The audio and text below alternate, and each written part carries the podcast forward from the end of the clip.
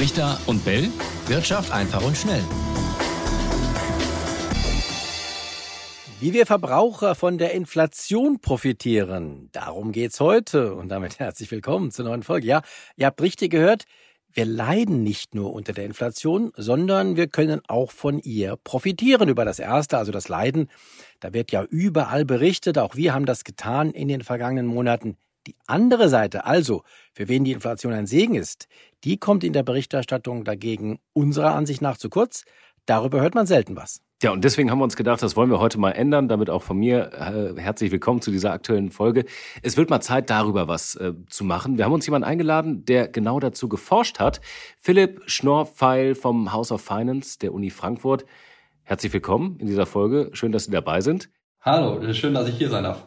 Also vielleicht nochmal ähm, zu dem Hauptpunkt. Klar, die Leute, die unter der Inflation, unter diesen steigenden Preisen leiden, das ist das eine Thema, aber man kann auch davon profitieren. Wie genau?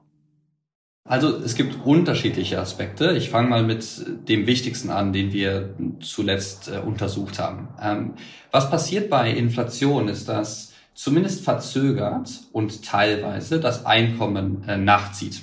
Äh, das bedeutet, man kriegt zumindest partiell einen Inflationsausgleich durch erhöhtes Einkommen.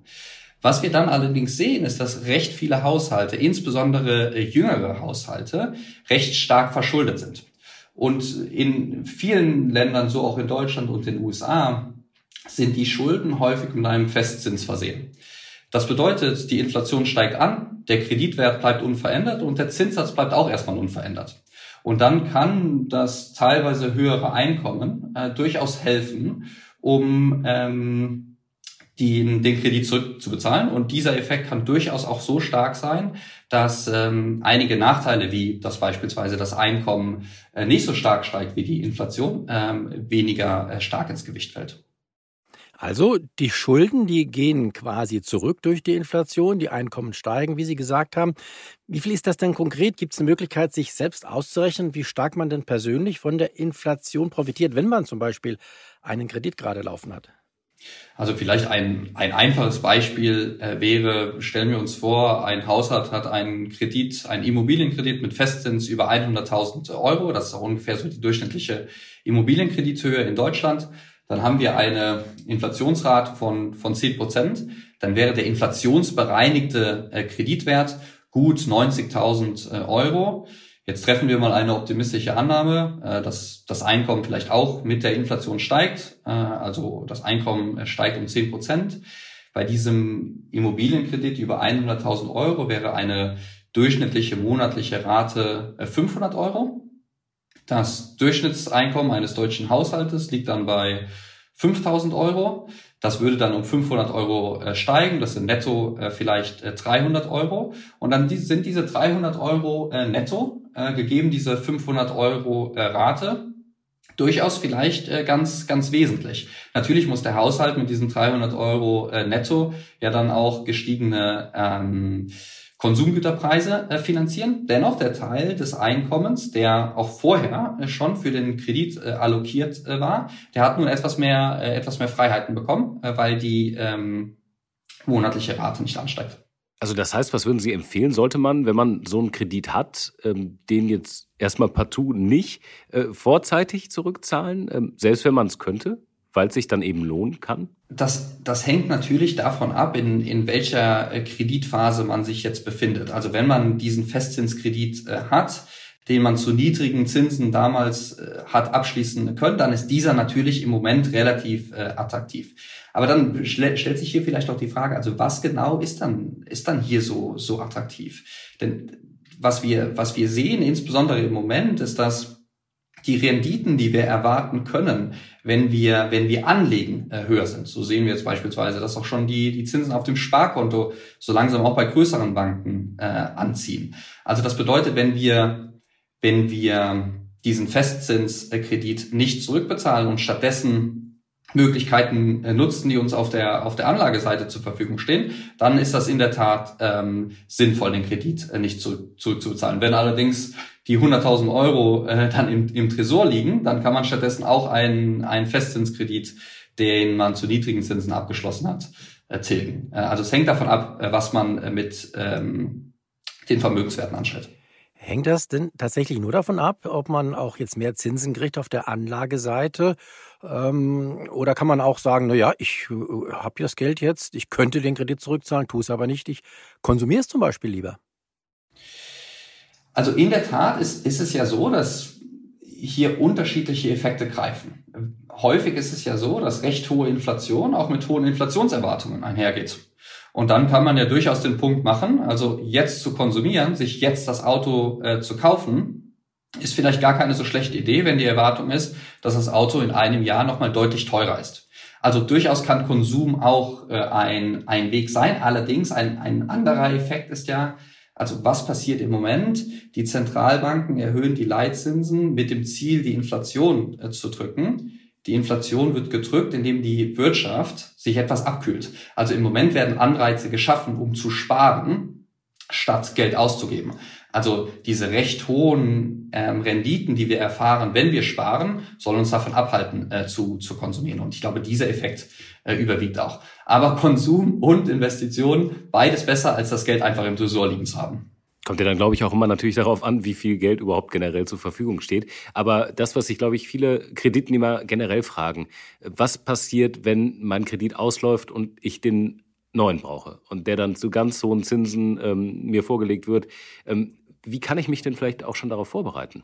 Das ist in der Tat ein, ein großer Punkt. Wir sehen in, in vielen Ländern, so wird beispielsweise auch in, in England, wo äh, Inflation und Zinsen höher sind, auch sehr häufig darüber berichtet, dass Immobilienkreditnehmer, die dann konfrontiert werden mit deutlich höheren Zinsen, äh, Probleme bekommen.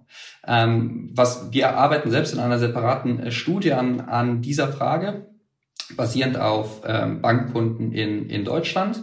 Und hier stellen wir ähm, fest, auch etwas, was wir schon äh, aus, aus Studien in anderen Bereichen kennen, dass erstmal recht viele Haushalte, selbst in diesem Umfeld, in dem der Zinsanstieg so weit bekannt äh, ist, Haushalte zu spät reagieren. Also sie bereiten sich nicht ausreichend vor. Also die, die erste, vielleicht etwas, etwas einfache äh, Aussage ist, es ist, glaube ich, wichtig, wenn möglichst viele Haushalte überhaupt wissen, dass da potenziell mit dem Ende des Festzinses eine Überraschung äh, droht.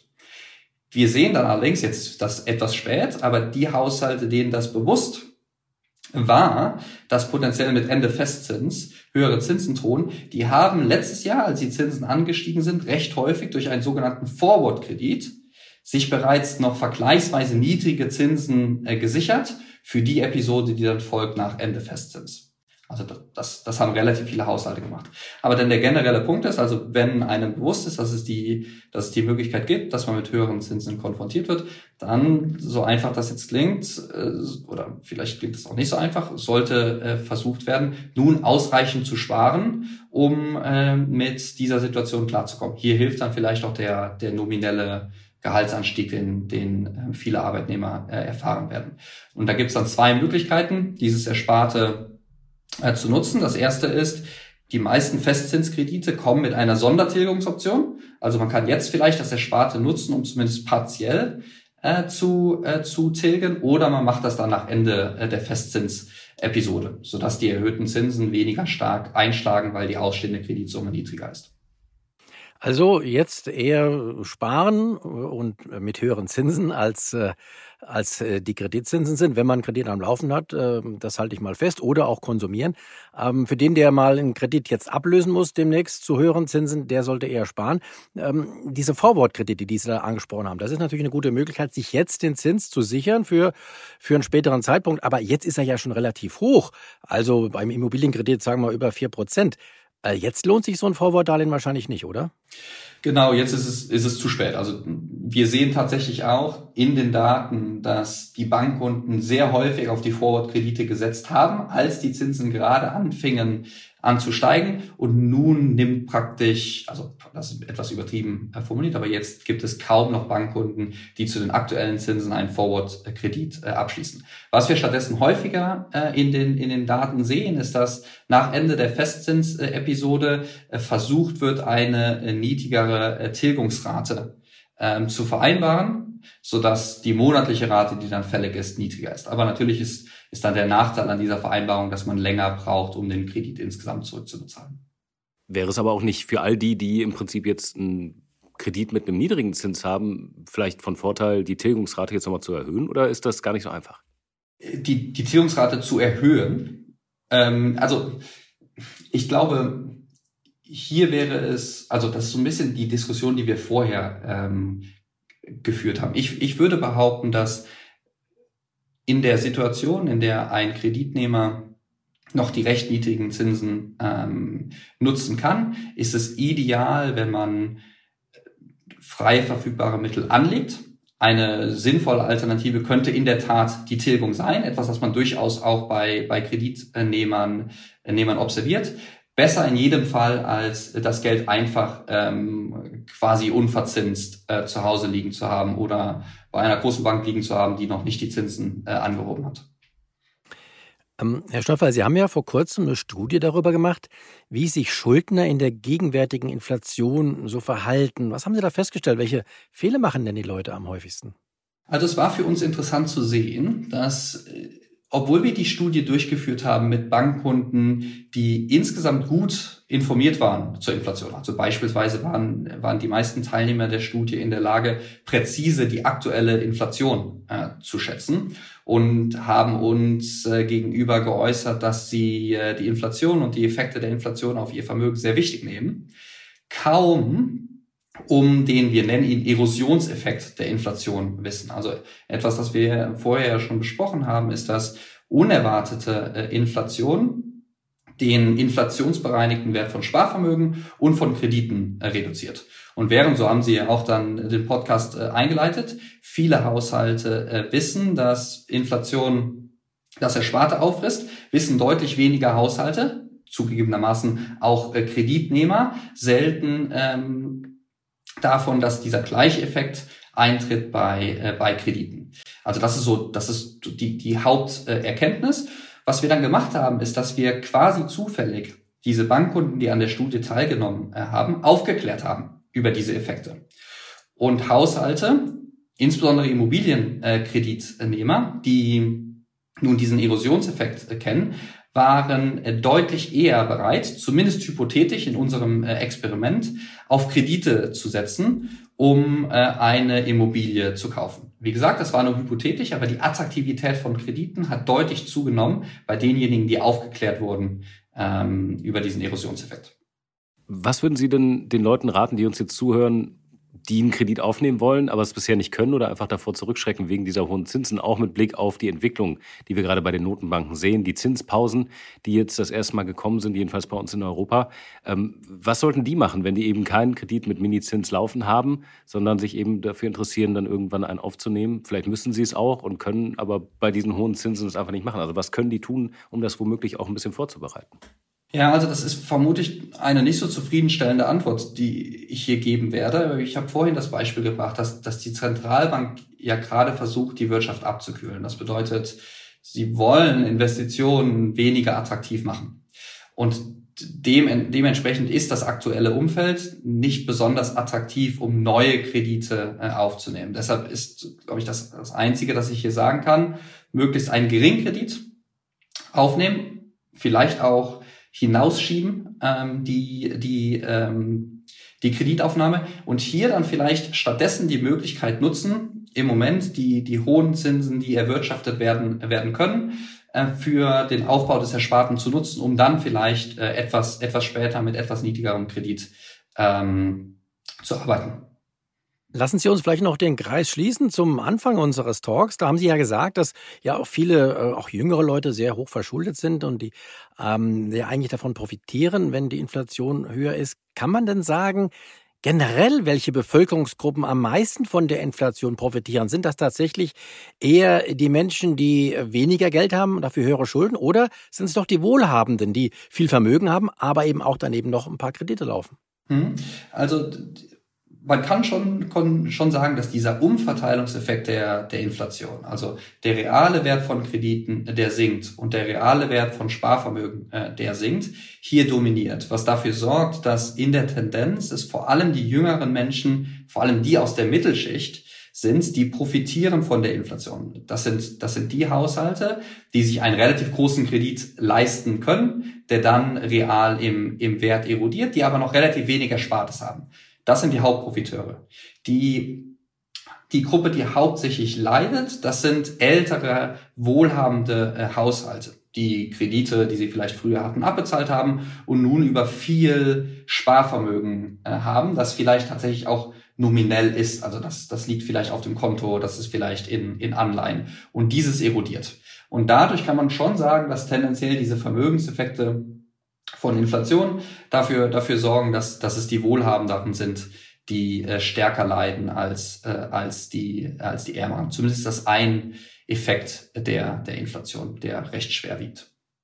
Super spannendes Thema. Ich würde sagen, ähm, wir sind total gespannt, was ihr da draußen darüber denkt. Ähm, welche Situation bei euch im Moment ähm, tatsächlich angesagt ist? Habt ihr einen Kredit? Zögert ihr mit der Aufnahme? Wie denkt ihr über die Zinsen? Und wusstet ihr eigentlich, dass tatsächlich diese Effekte entstehen mit Blick auf die Inflation, dass wir davon profitieren können? Ich fand es sehr spannend heute. Ich würde sagen, Raimund, sagen wir erstmal herzlichen Dank an unseren Gast. Herr Schnorfall, hat Spaß gemacht.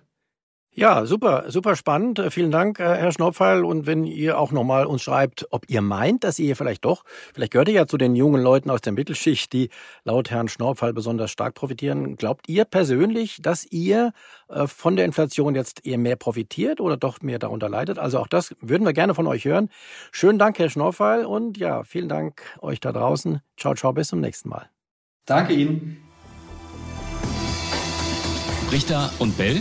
Wirtschaft einfach und schnell.